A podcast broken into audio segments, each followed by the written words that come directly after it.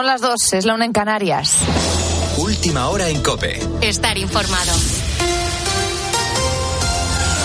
40.000 agentes se han desplegado esta noche ante la previsión de nuevos disturbios en Francia. Gonzalo Zavalla. Esta tarde la marcha convocada por la familia del adolescente que murió tiroteado por la policía ha terminado ya con cargas y con los agentes lanzando gases lacrimógenos. Iranzu García, buenas noches. Buenas noches. A estas horas se están produciendo fuertes disturbios en las principales ciudades de Francia por la muerte a tiros de este joven de 17 años. La tercera noche ha arrancado con una gran violencia.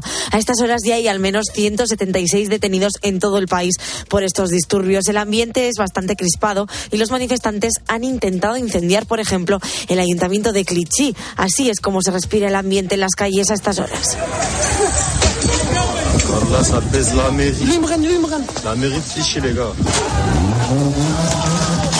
A lo largo del país está viviendo gente atrincherada con cócteles molotov, saqueos en tiendas, ventanas rotas, levantamiento de adoquines para lanzarlos contra la policía y así es como están viviendo esta escalada de violencia a estas horas. Por eso, varios municipios han impuesto también toques de queda. Estaremos pendientes de cómo evoluciona este conflicto esta noche. Seguimos en el exterior porque este jueves ha comenzado el último Consejo Europeo antes de que España asuma la presidencia de la Unión. Ahora mismo el asunto está encallado en el tema de la migración y la reunión viene marcada por ese terrible naufragio vivido en Grecia hace unas semanas. Vámonos en directo hasta Bruselas, corresponsal Paloma García Ovejero. Buenas noches. Buenas noches, Gonzalo. Poco después de la una de esta madrugada se han levantado de la mesa los 27, efectivamente, incapaces de llegar a un acuerdo sobre migración y asilo. Polonia y Hungría han dicho que hay líneas rojas. El Consejo tiene claro que no está dispuesto a reabrir el debate. Y el primer ministro holandés, Rutte, que es el único que ha hecho declaraciones ahora a la salida, ha intentado restarle importancia a la discusión, al debate, y explicaba que simplemente no se han podido acordar las conclusiones, que mañana más. El caso es que dentro de siete horas, a las nueve y media concretamente, se retoma la cumbre y será precisamente con migración. También tienen que hablar todavía de China, de economía, de relaciones exteriores y las conclusiones a las que han llegado a esta hora simplemente son las de la tarde. Ucrania, seguridad y defensa. Mañana, por cierto, habrá rueda de prensa de Pedro Sánchez al terminar. Muchas gracias, Paloma. Estaremos atentos a esa rueda de prensa, como también a esas conversaciones que se retoman, como dices, a las nueve y media de la mañana.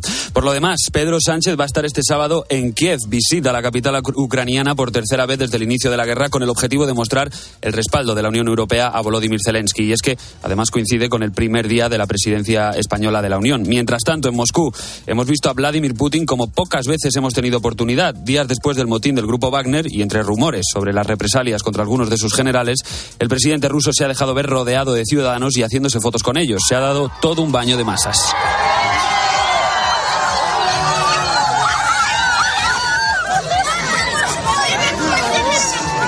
Con la fuerza de ABC. Cope, estar informado. Y a partir de hoy está previsto que poco a poco bajen las temperaturas y pongamos fin a la primera ola de calor del verano en España. Puede que incluso ya lo estés notando, hace un poco más de fresco en según qué zonas de España. En buena parte de Cataluña, sin embargo, este jueves han tenido que lidiar con las lluvias torrenciales.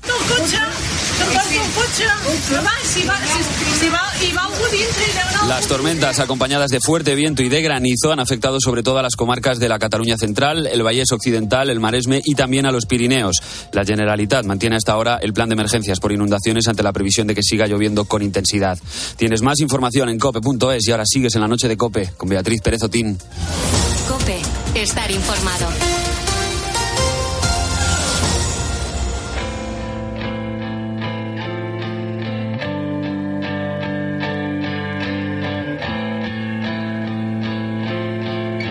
Beatriz Pérez Otín. La noche. Cope, estar informado. Son las dos y cuatro minutos de la madrugada. Es la una y cuatro minutos si nos escuchas desde las Islas Canarias. Nos vamos ahora en nuestra segunda hora juntos hasta el municipio madrileño de Fuenlabrada. Allí hay un local donde elaboran comida mexicana y en él cada madrugada, a estas horas, hay unas manos que preparan con mucho mimo la masa de las típicas tortitas mexicanas.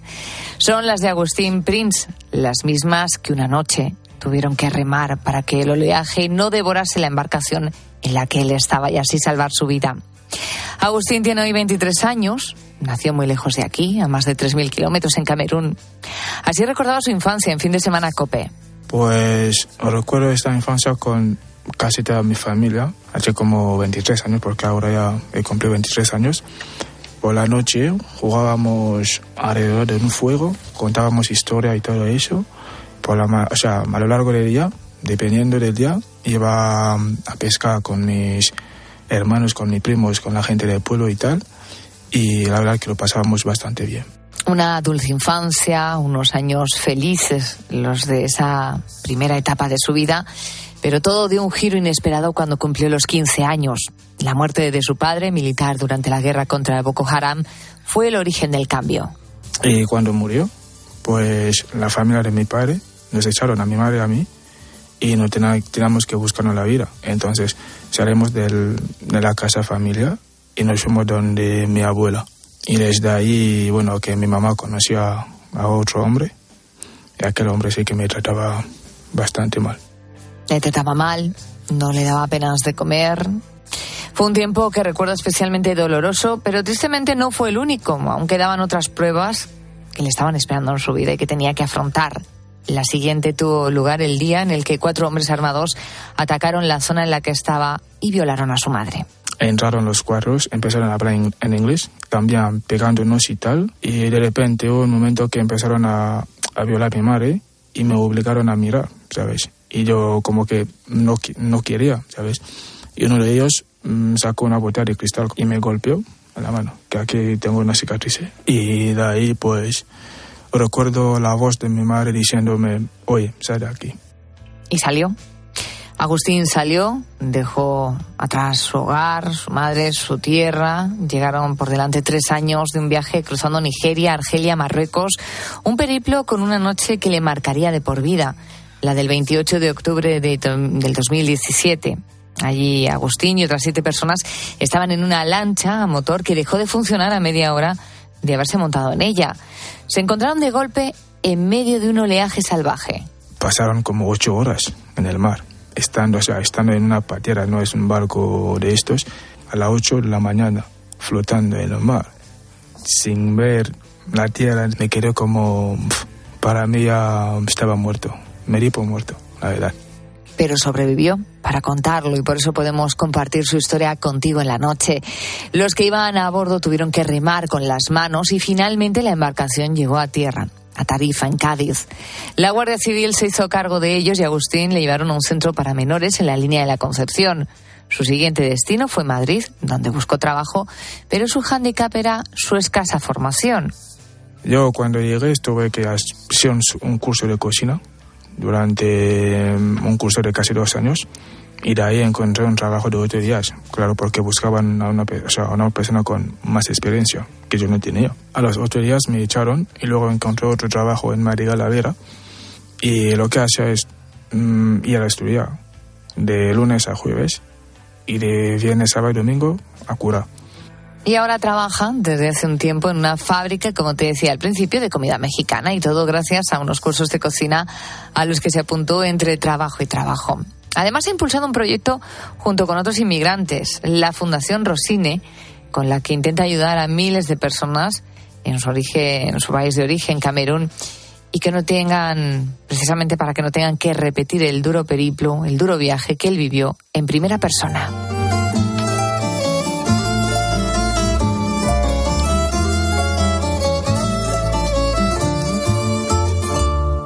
No te asombres si te digo lo que fuiste, un ingrato con mi pobre corazón, porque el fuego de tus lindos ojos negros alumbraron el camino de otro amor. Y pensar que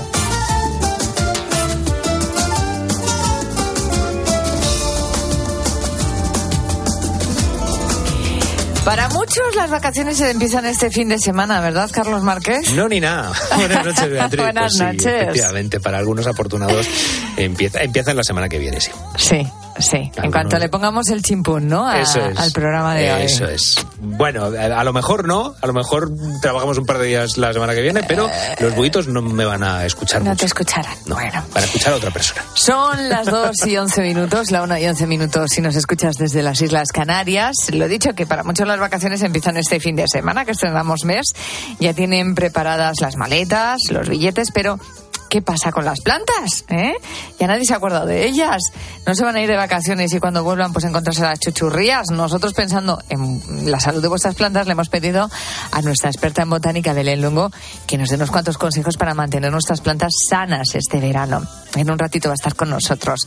Y ojo que a lo mejor vuelves a casa después de las vacaciones y se te han muerto todas. y crees que el mundo se acaba o, eres, o que eres pésimo cuidando la- las flores que tienes. Si es así, si pasas de la euforia al drama en un paso, en un ratito nuestro coach David Cicuendet nos va a descubrir el poder que tiene relativizar en nuestra vida, ¿verdad? Qué necesario es. Hombre. Imagínate que tú vas a ese cajero, te llevas las, las mil euros y al día siguiente te llama el señor del banco y dice, hola, soy el señor del banco, ya me está devolviendo los mil euros. Pues eso, pues de la, de la vida a la muerte en, en un día. o reva- relativizas o, o mueres. Efectivamente, porque esta madrugada estamos hablando, eh, como siempre, del dilema. Es viernes y aquí en la noche de COPE celebramos los viernes planteándote un dilema. El de hoy es... Es bastante sencillo y la gente lo está resolviendo sin mucha complicación, pero ojo, hay que verse en esa tesitura. Tú vas al saquero, al saquero, al cajero, bueno, bueno, en fin, el subconsciente, mal, el no subconsciente está mal, ¿eh? no está mal. Vas al cajero a sacar 100 euros y por error la máquina te da 1000 euros. ¿Qué harías? ¿Devolverías al día siguiente el dinero al banco o te quedas ese dinero aún a riesgo de que el banco te lo reclame? 661 20 15 12, teléfono de WhatsApp de la noche de Cope o en redes sociales, en Facebook y en Twitter somos arroba la noche de Cope. Me ha encantado el mensaje que nos deja Luis Ángel. Dice, yo vuelvo a sacar otros 100 euros a ver si me da mil más. bien, bien. Bien jugado, bien jugado Luis Ángel. Ángel, el búho orgulloso, dice, mi temor a ser descubierto y una represalia del banco sería suficiente para no pensar en absoluto en quedarme con ese dinero. Pues bien, muy prudente, Ángel, el búho orgulloso. P. Morillo, parece que está enfadado con los bancos. Yo digo esto escuchando la nota de audio que nos han mandado. Si pasa eso, me quedo con los mil euros 100%. Me lo gasto al momento y que me busquen. Que me busquen, que no le pienso pagar ni un duro de todo lo que me han ido robando poco a poco ellos. Bueno, Se ha quedado a gusto, se ha quedado a ¿eh? gusto, se ha quedado a gusto, Pemorillo.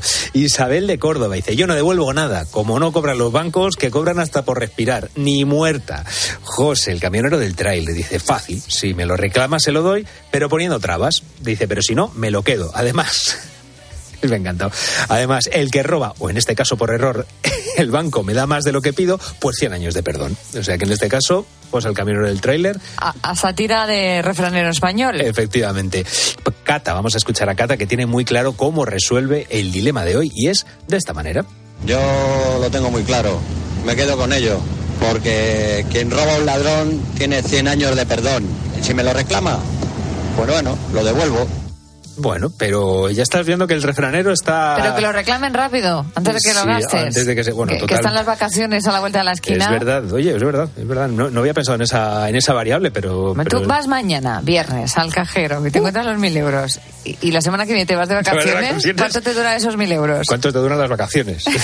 Madre mía, lo que puedes alargarlo. Pues no, perdona, con mil euros ya poco, ¿eh? ¿Cómo está un- la vida? Hombre, con mil euros te encuentras ahí una casa 15 días. ¿No? No sé. Bueno, pues yo la he encontrado. Cada uno que se busque los chollos donde Claro, sea. de- depende si compartes con gente o no compartes. Bueno, yo no voy a contar unas intimidades de lo que hago yo en mis vacaciones.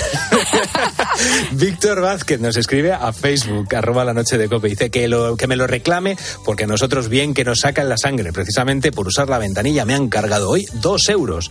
Pues mira, Víctor Vázquez también está calentito. Lo que está calentito es el cajero. El cajero que vas a sacar 100 euros y por error te da 1000. Ese es el dilema que te planteamos hoy. ¿Qué harías en este caso? ¿Devolverías al día siguiente el dinero al banco? ¿Te quedas, eh, te quedas con ese dinero aún a riesgo de que el banco te lo reclame? 661 20 15 12. Si quieres, déjanos tus comentarios y tus mensajitos en nuestras redes sociales. En Facebook y en Twitter somos arroba la noche de cope.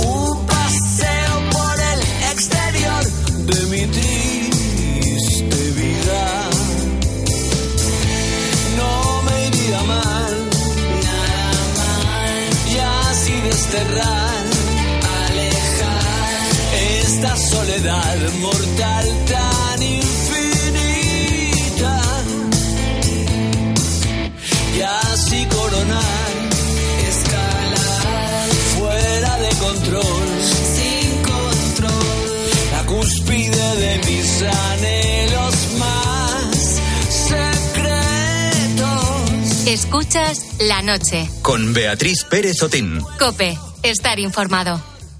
Según el EGM, Carlos Herrera mantiene su fortaleza en la radio y acorta distancias con su principal competidor.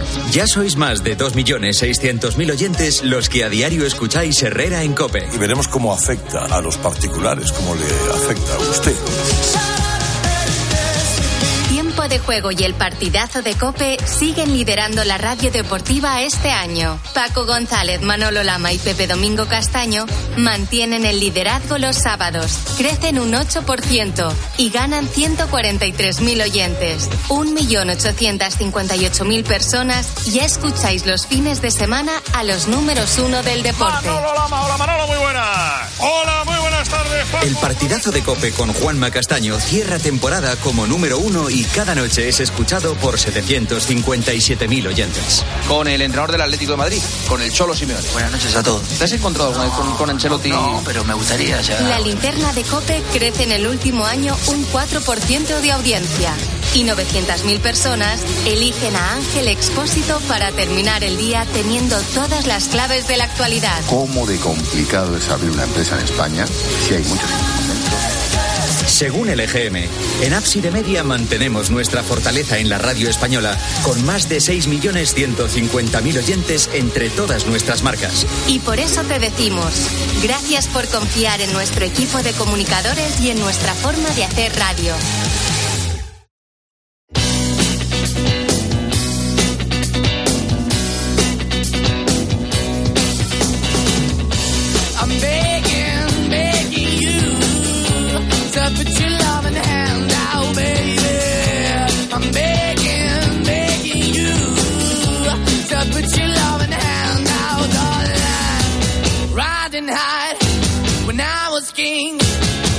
It hard and fast, I had everything. I walked away, you want me then, but easy come and easy go, and it. So anytime I bleed, you let me go, yeah. Anytime La relación entre el amor y el movimiento es muy curiosa. No sé si te habías parado a pensar en ello. Cuando estamos enamorados, se nos mueven mariposas en el estómago y se habla de que el corazón bombea más fuerte. Pero cuando el amor se acaba, muchos necesitan reposo y espacio para curar las heridas. Dicen que el amor mueve el mundo y más de un enamorado ha hecho muchos kilómetros para poder ver a su pareja, aunque solo sea una hora. Nuestro siguiente invitado en la noche sabe mucho del amor, del amor por la música y del amor por España.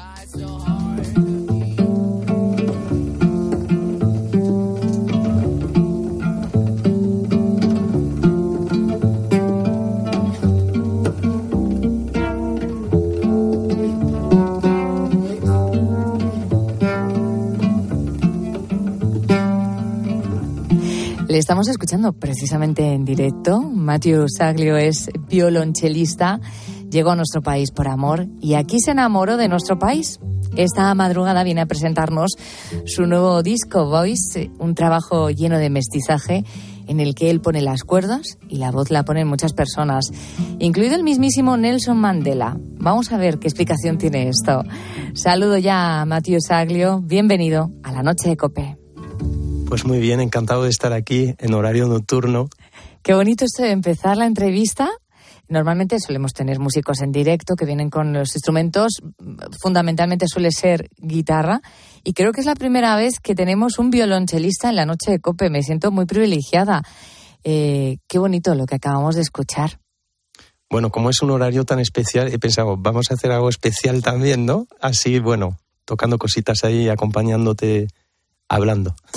Me gustaría empezar esta conversación hablando de tu historia, que es muy curiosa porque además de músico eres ingeniero agrícola. Agrónomo, agrónomo. Agrónomo, agrónomo. Cambiaste la tierra por la madera hace años y me gustaría preguntarte por ese momento en el que tomas la decisión del cambio y si te costó.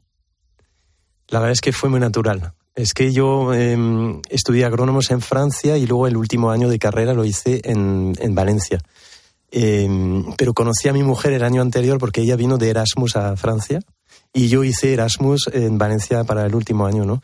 Em, pero también tocaba el cello desde la edad de los ocho años, había hecho toda la carrera de, de conservatorio. y digamos que cuando llegué a Valencia conocí a músicos profesionales de flamenco y tal, montamos el grupo Jerez, Texas, y, entonces pues tenía un pie en cada cosa, ¿no? En la agronomía y en la música. Y bueno, la verdad es que yo, yo tuve la sensación de que llamé a mi familia para decir al final me voy a dedicar solo a eso en plan gran revelación. Y fue como que ellos les pareció súper normal, lo veían venir hacía tiempo, ¿no? Sí, ¿no? sí, sí, sí. Veo que tu vida está llena de pasiones, ¿no? Eh, pasión por la música, por la tierra, pasión por tu mujer. Eh, eres francés de nacimiento, valenciano de adopción. Llevas casi la mitad de tu vida también en España. La mitad justo ayer, que cumplí 46. ¿En serio? 23 en cada país. Bueno, sí. tienes el corazón partido. No, me hace mucha gracia esta, este número, ¿no? Porque realmente es una cosa un poco significativa en, en mi vida, ¿no? Eh, estoy justo a la mitad. A partir de ahora siempre habré pasado más tiempo en España que en Francia. Es algo especial, ¿no? ¿Cómo es el romance con nuestro país? Pues eh, encantado, enamorado. La verdad es que me encanta. Me encanta España, me encanta vivir en Valencia, me encanta el clima de Valencia, los colores de Valencia. Ahora en primavera, la bugambilla, el color ese azul del cielo. Y me encanta España, me encanta el ambiente que hay en España, la gente, ese saber vivir, esa alegría, ese, mm, no sé, la gente tiene mucho arte de vivir, diría. ¿Quién me va a decir a mí que el tiempo me iba a cambiar? que ya no busco mirada donde no la puedo hallar. ¿Quién dejaría ese cabo que siempre suelto se queda, sin un principio acabado, sin dar la paz ni la guerra?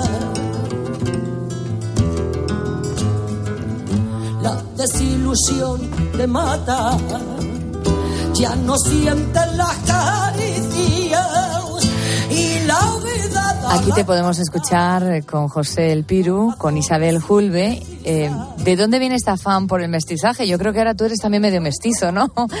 Sí, bueno, siempre me ha gustado intentar eh, llevar el violoncelo por otros caminos, otros senderos que el clásico, ¿no? Em, entonces, pues al llegar a Valencia mm, empecé a descubrir mucho el flamenco, a tocar más flamenco y tal. Con Jerez, Texas estuvimos 20 años haciendo flamenco jazz y viajando por el mundo. Y luego, pues eh, a lo largo de los encuentros que he podido tener con otros artistas, pues ha habido proyectos más africanos, proyectos más árabes. Em, no sé, siempre me ha gustado mezclarme con, con, más estilos, ¿no? Y con música de jazz, obviamente, mucho. Em, y este me hace mucha ilusión que lo que acabas de poner, porque es un proyecto que se llama Amura, es un trío eh, con Isabel Julbe y José El Piru.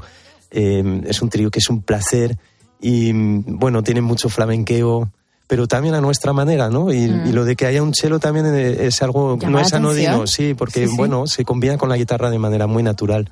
Qué bueno. ¿Qué o quién te enseñó a no tener prejuicios en el ámbito musical? Pues no lo sé.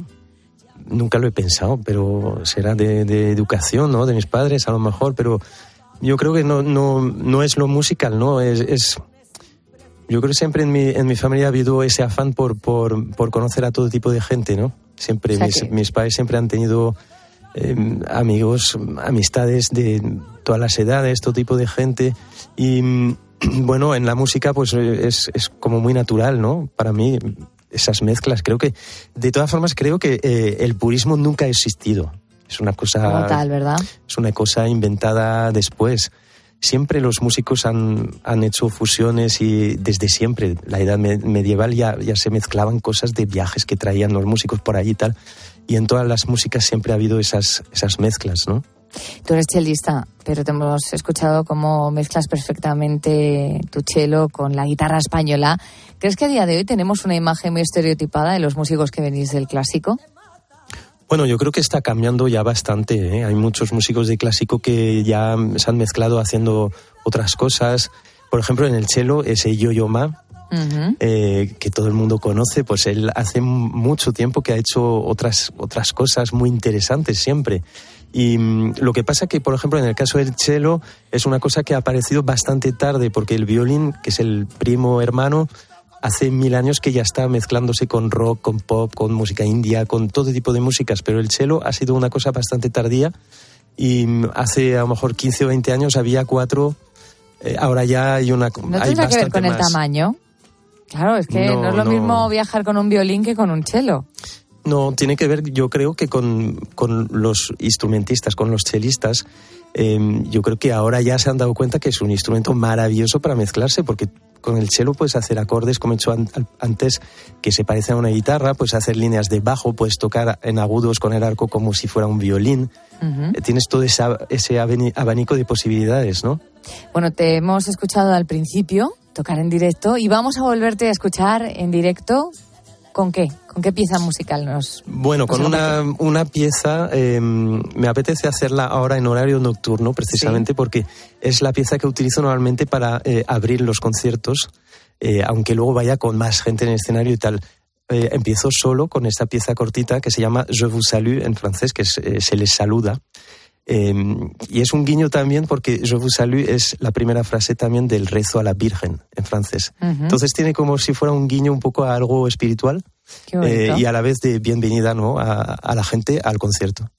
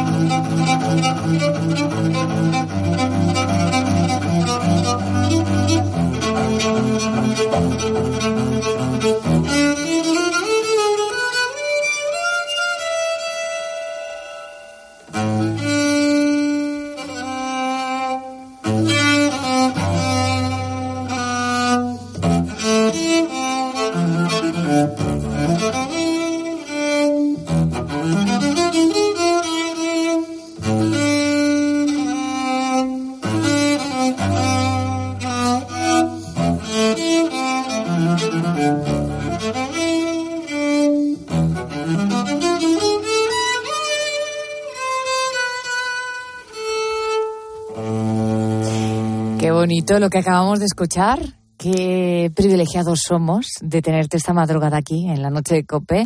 Estamos, por si te acabas de incorporar, hablando con un músico medio francés, medio español, con la vida partida, Mathieu Saglio, que viene a presentarnos su último trabajo, se llama Voice. Y, lo decía yo al principio, que, que, en este trabajo, claro, como su propio título, Voces, aparecen muchas voces. Incluso la del mismísimo Nelson Mandela. Lo hace al final de tu canción Madiba.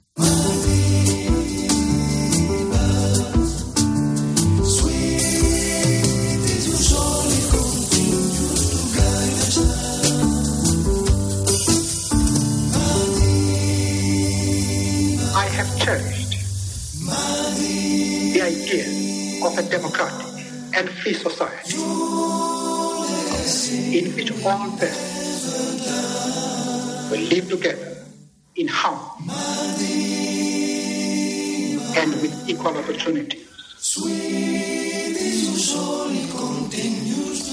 Un precioso homenaje a uno de los personajes más importantes del siglo XX ¿Qué te motivó a crear una composición con la voz de Nelson Mandela, Mandela con Madiba? ¿Y cómo conseguiste estos audios? Bueno, yo todo eso empezó a, raíz de un libro apasionante que, leí hace unos años, que es eh, una autobiografía de Nelson Mandela. Me encantó y, y, luego, pues no sé, se me ocurrió esta composición un poco inspirada en, en este libro. Em, luego hice una letra en el coro de un poco de homenaje a Madiba. Madiba es el, nombre, el apodo de Nelson Mandela en, Sudáfrica, como abuelito o algo así sería, ¿no? Y, entonces, pues cuando acabamos de grabar, pensé que me gustaría eh, incorporar un trocito de la voz real de Nelson Mandela. Entonces encontré ese extracto de un discurso del año 64 en el cual habla de su sueño de em, una sociedad eh, democrática y libre en la cual todos viven en armonía y en igualdad de condiciones. Entonces me, me gustó porque eh, es como un sueño que podemos compartir todos, ¿no? De una sociedad muy bonita y a la vez era un poco un guiño a lo que em, es mi sueño con este disco, ¿no? De, de, que caben todo tipo de culturas, todo tipo de gente en armonía y felicidad, ¿no? Y eso es lo que estamos descubriendo poco a poco en el nuevo trabajo de Mathieu. Eh, un disco en el que encontramos con más voces, como son la de la peruana Susana Vaca, Ali Kwasimov, eh, desde Azerbaiyán, Natasha Aldas, de Egipto o Ana Colom, de España. ¿Qué criterio ha habido para elegir estas voces y no otras? Pues ha habido lo que has hablado al principio de toda esta entrevista, amor, flechazo total. Flechazo, ¿no? Sí. Yo, eh, Me miraba raro diciendo, a ver por dónde va a salir esta mujer con, este, con esta presentación. No, es que... Em, cuando empecé a componer todo, eh, empecé un poco a soñar y a componer a medida em, para cada cantante, ¿no? Soñando que esta canción sería para esta persona, gente que muchas veces he admirado durante muchos años. El caso de Susana Vaca la escucho hace más de 20 años. Y, ella fue un poco el origen de todo, porque fue la primera canción que compuse allí pensando en una cantante. Conseguí su contacto, le envié por email la canción y, le dije, mi, sueño sería que la cantara usted y, que nos cruzáramos en alguna parte algún día. Y ella me contestó que sí, que lo iba a cantar y, que además haríamos un intercambio que me iba a invitar a grabar unos chelos en su disco. Y todo esto ha pasado. Y ahora, eh, bueno, hemos hablado muchas veces por, por teléfono eh, desde, desde Perú y tal, pero nunca nos hemos visto en persona en realidad. Y ella ahora está de gira en Europa Viene a España el, mes que viene y voy a ir a verla en Castellón y por fin le voy a dar un abrazo seguro. además cerquita de casa, claro. Sí, sí, sí, estoy muy ilusionado. Vamos, más cerca imposible. Perú queda lejos, pero de Valencia a Castellón, nada, en hora y media te has plantado, ¿no? O menos, incluso sí, una, hora. Una hora. Una hora. Qué bueno. Eh, en estos casos, ya gracias a Internet, ya no son la cadena de las seis personas, ¿no? Para conocer a alguien desconocido a la otra, en la otra punta del mundo. En este caso ha sido mucho más sencillo. Sí, bueno, es, es, es muy sencillo eh, porque técnicamente se puede hacer. Sigue siendo complicado a veces pues conseguir el contacto de una persona, presentarle tu proyecto, conseguir que, que, que, le guste, que le apetezca, que se haga, que te mande la tal. Pues a veces ha, sido muy, muy rápido y otras veces eh, ha sido más, más largo. Pero bueno, aquí están todos y es una ilusión. Hablamos eh, durante todo este rato de mestizaje y de mezclar el cello con otros instrumentos. Ya has dicho que, por ejemplo, con la guitarra pues ese marida- maridaje, como si fuera el vino, es perfecto. Pero ¿con cuál te chirría eh, el mezclar tu instrumento? ¿Con cuál no, no te empasta bien? Pues la verdad es que no lo sé, porque ¿No lo yo pensado? creo, no, porque yo creo que todo es posible en la música siempre, siempre. Entonces, es más un- una conexión humana, yo creo. A lo mejor no, no te funciona porque no conectas con la persona, pero si no, yo creo que cuando hay la conexión humana, da igual lo que toque esta persona, eh, da igual el idioma que, que hable, que cante, eh, siempre vas a encontrar una manera, ¿no? Estoy aquí viendo tu hoja de presentación y te espera un interesante verano, ¿no? De conciertos. Bueno, año. estamos empezando a, a cerrar las cosas y a confirmar cosas. De momento hay algunas que ya se pueden anunciar. Eh, la primera es en mayo, el 10 de mayo en París, que estamos ahí muy ilusionados con presentar el disco allí. Eh, hay una muy importante en verano, el 14 de julio, en el Festival de Jazz de San Javier, en Ujú. Murcia, donde eh, grabamos un disco en directo hace dos años y me han vuelto a invitar un poco con esa esa generosidad de decir, vienes pero con tu cuarteto y más artistas. Y vamos a ir con Natasha Atlas, la cantante de Egipto, con Ana Colom de Barcelona, Ah, muy que está en el disco, con mi hermano Cami, que está en el disco, y con José El Piru, que hemos oído antes, la Sí. guitarra, y Rocky Albero, un trompetista. Va a ser maravilloso. Una reunión de amigos, Sí. de familia. Sí. Matthew Saglio, muchísimas gracias por venir esta noche a trasnochar, a dejarte crecer las ojeras como buen búho para presentarnos Voices, tu último trabajo y compartir pues este arte y tu chelo con todos los oyentes de la noche. Muchos éxitos, que vaya bien. Muchísimas gracias. quieran destrozarlo. Ay,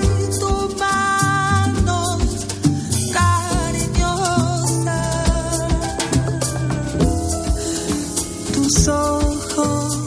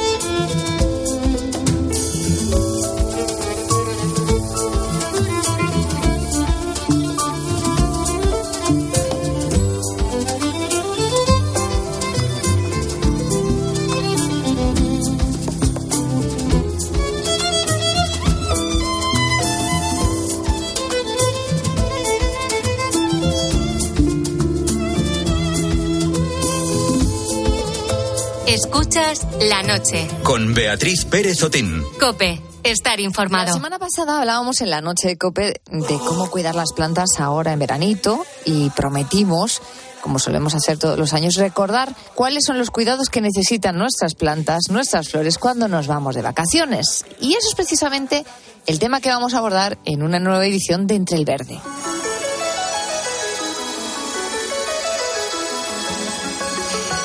Y es que, claro, después de pasar todo el año cuidando con mucho mimo, con mucho cariño nuestros tiestos, es una pena que por irnos una semana o dos echemos a perder nuestras plantas, ¿no? Así que vamos a prepararlas para que sobrevivan el tiempo que estemos fuera de casa. Para ello contamos con la ayuda de nuestra jardinera en la noche, Belén Luengo, a quien te invito a que sigas en su cuenta de Instagram, arroba entre guion bajo el guion bajo verde, entre el verde. Belén, ¿qué tal? Buenas noches. Muy buenas noches. Bueno, pues es un tema que a mí me encanta y me apasiona todos los años, porque es que yo no sé vosotros, pero yo sufro mucho cuando me voy de vacaciones. A veces he pensado hasta ahorrarme algunas, os lo aseguro. Y es que no paro de pensar mientras estoy fuera en cómo estarán las plantas, cómo me las voy a encontrar cuando voy a volver a casa y eso que tardo en montar mis sistemas de riego más que hacer las maletas. Pero bueno, bueno y creo normalmente que merece la pena. ¿Qué tal te las encuentras normalmente? Cuéntame.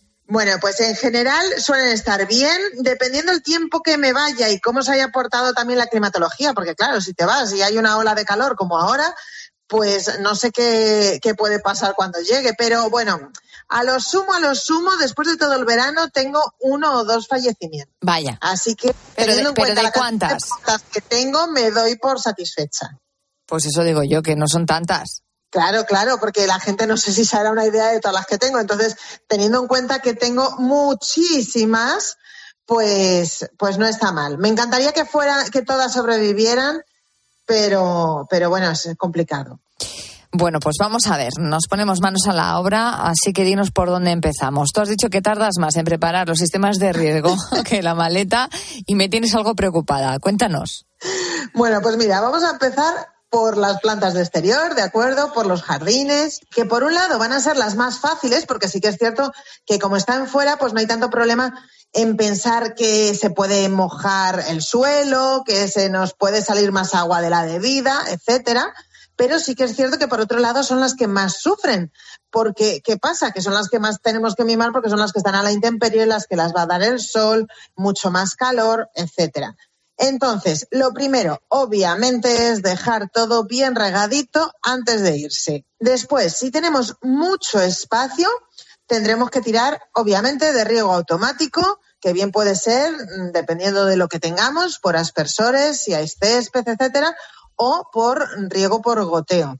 Que además los riegos por goteo les puedes añadir extensores, que sería hacer un agujerito y metes unos cables muy finitos con unos enganches y con eso qué haces? Pues llevártelos a, por ejemplo, a jardineras que tengas un poco más lejos y que son muy pesadas y no te las puedes, no las puedes estar moviendo. Bueno, pues con eso vas a poder, eh, pues eh, regar una infinidad de una infinidad de tiestos simplemente con ese sistema de riego por goteo que obviamente irá unido a un programador.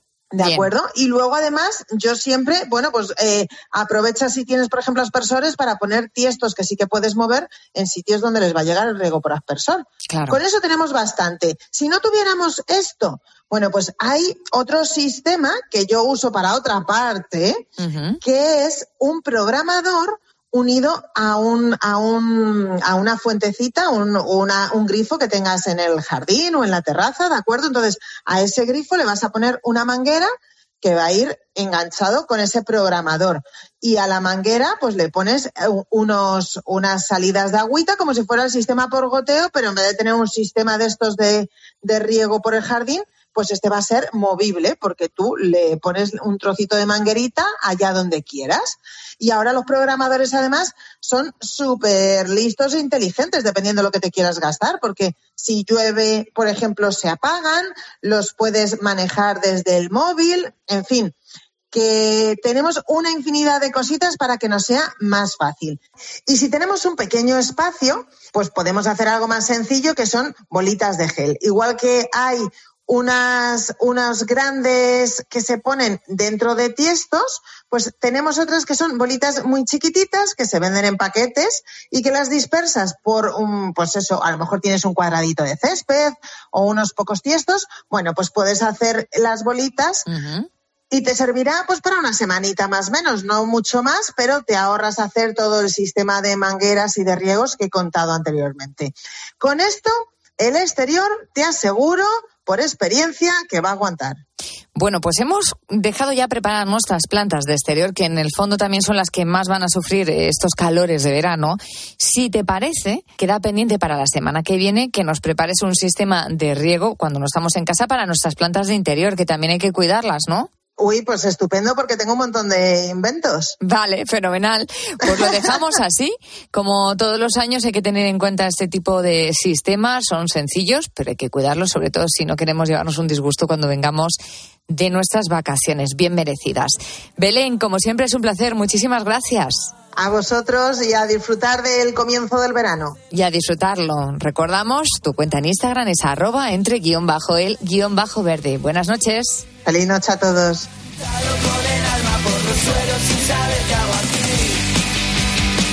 Y sigo siendo un tipo raro que las cosas raras le hacen feliz. Me he levantado con el alma por los suelos sin saber qué hago aquí. No he cambiado para que te busque aquí. Beatriz Pérez Otín. La noche. Cope. Estar informado. Inexistente ante el ambiente. Una mañana me desperté con una idea en las entrañas.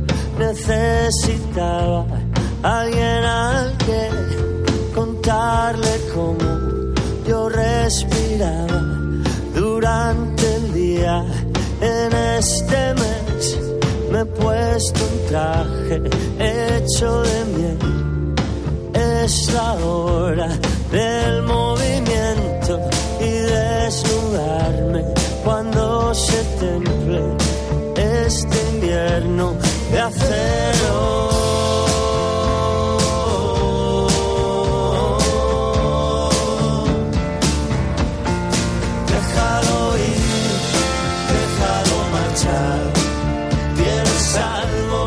en la noche de Cope y llega el momento de pegar el estirón, el estirón personal. ¿En cuántas ocasiones habrás escuchado eso de quítale, amigo hierro, al asunto, estás dramatizando demasiado, relájate, es que te lo tomas todo a la tremenda?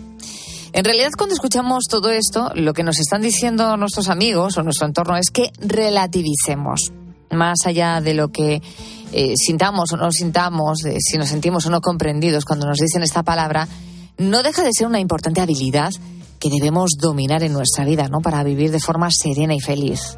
Querido Búho, querida, ¿cómo llevas eso de relativizar? ¿Eres temperamental o más bien tienes un carácter reflexivo?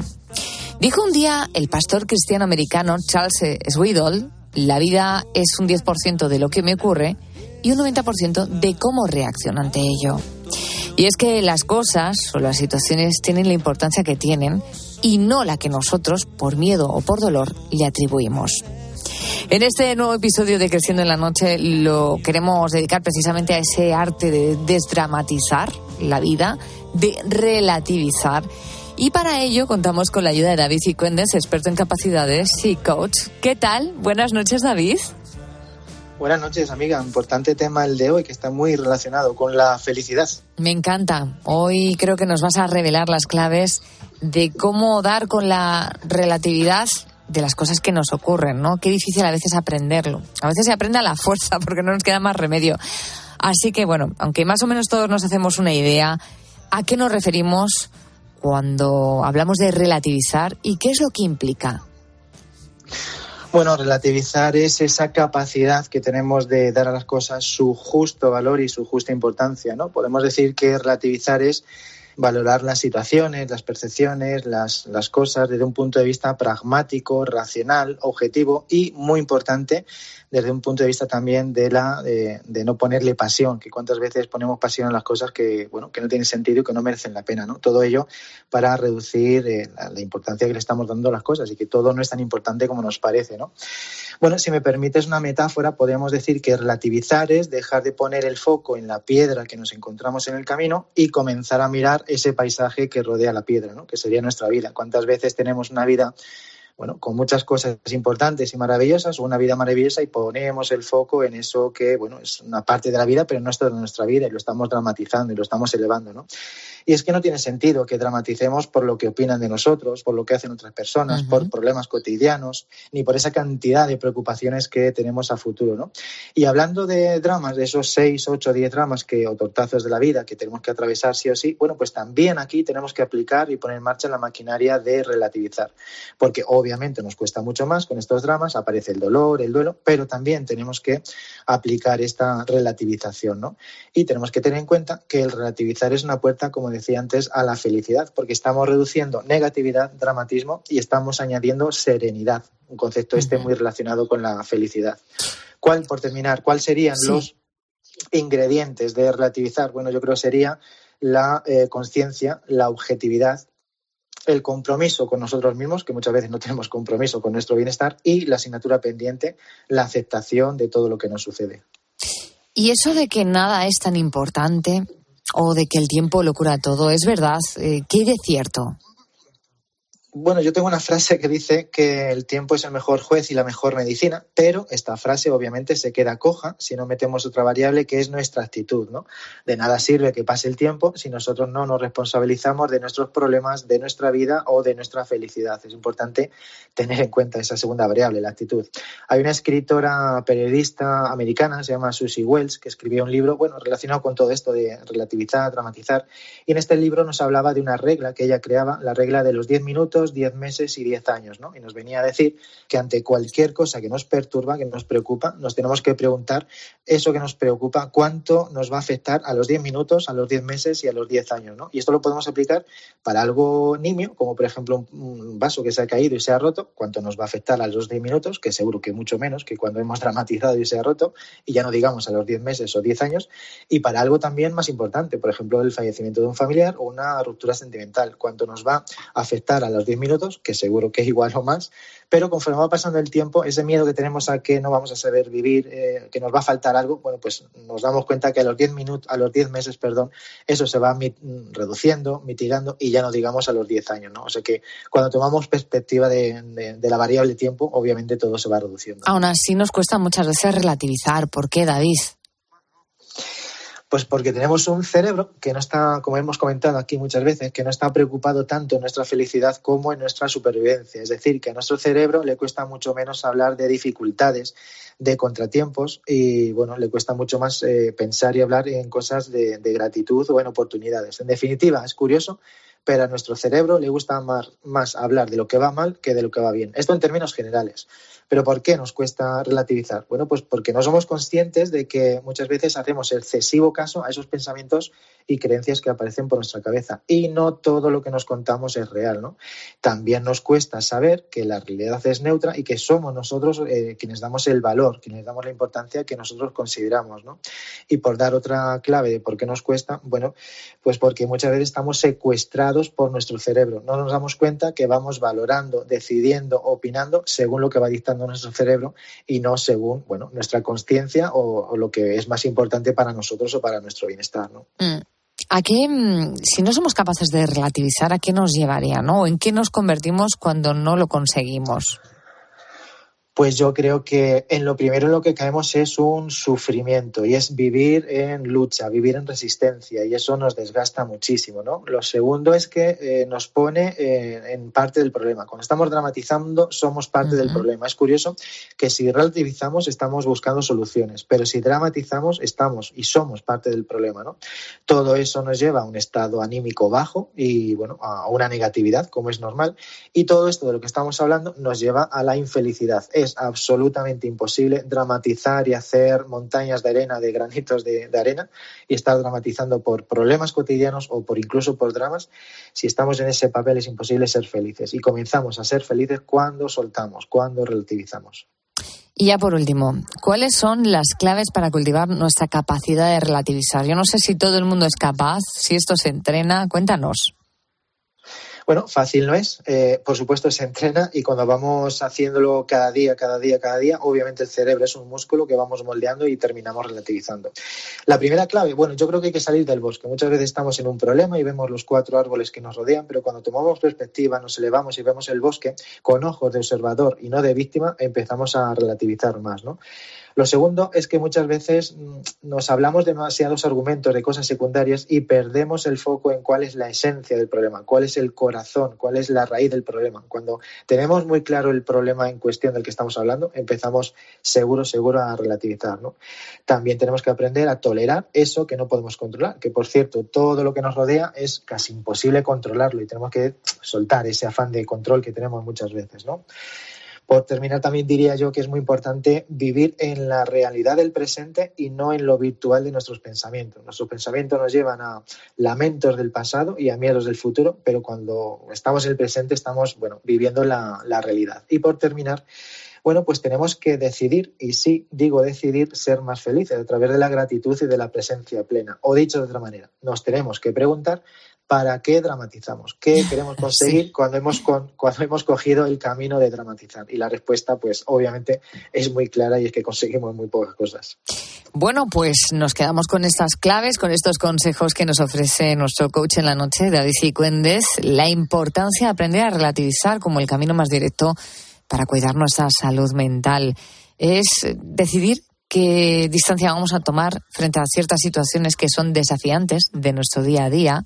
Como siempre es un placer, David. Gracias por ayudarnos a tomar distancia precisamente sobre las cosas que nos ocurren y aprender a relativizar para cuidarnos mejor.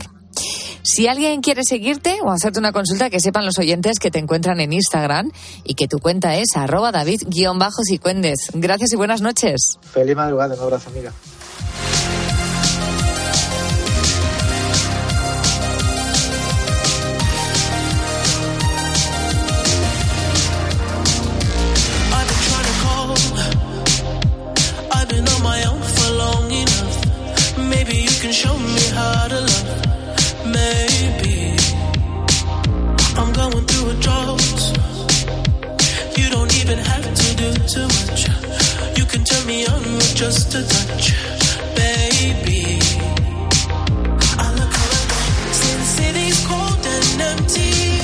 Apenas quedan tres minutos para llegar a las tres de la madrugada, la una en Canarias, y, yo no sé si sería capaz de relativizar si me encontrara mil euros en el cajero. voy a relativizar, no es para tanto, vamos a devolverlos.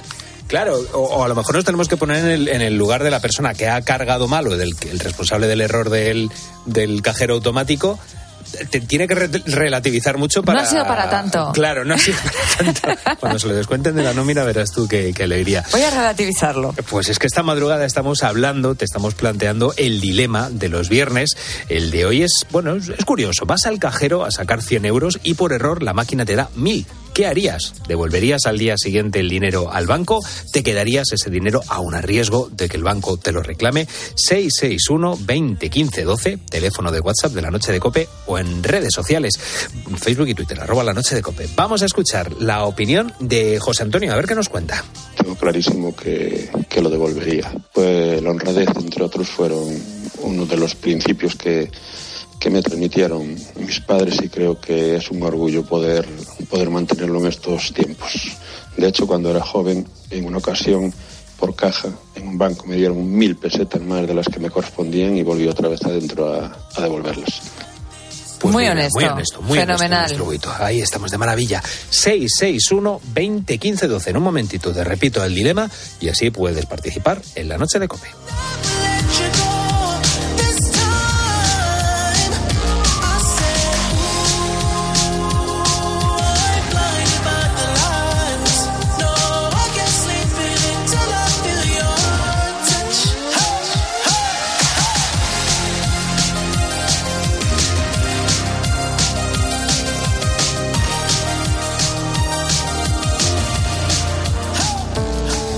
Testigos de la Fe. La vivencia de los cristianos en COPE.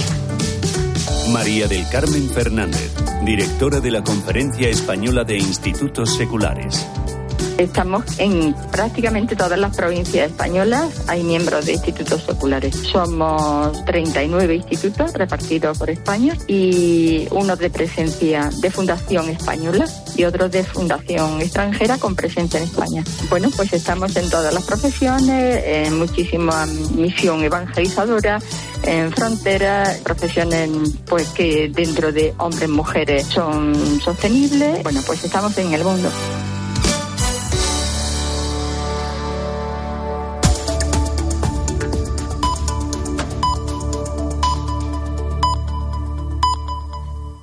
Son las tres, las dos en Canarias.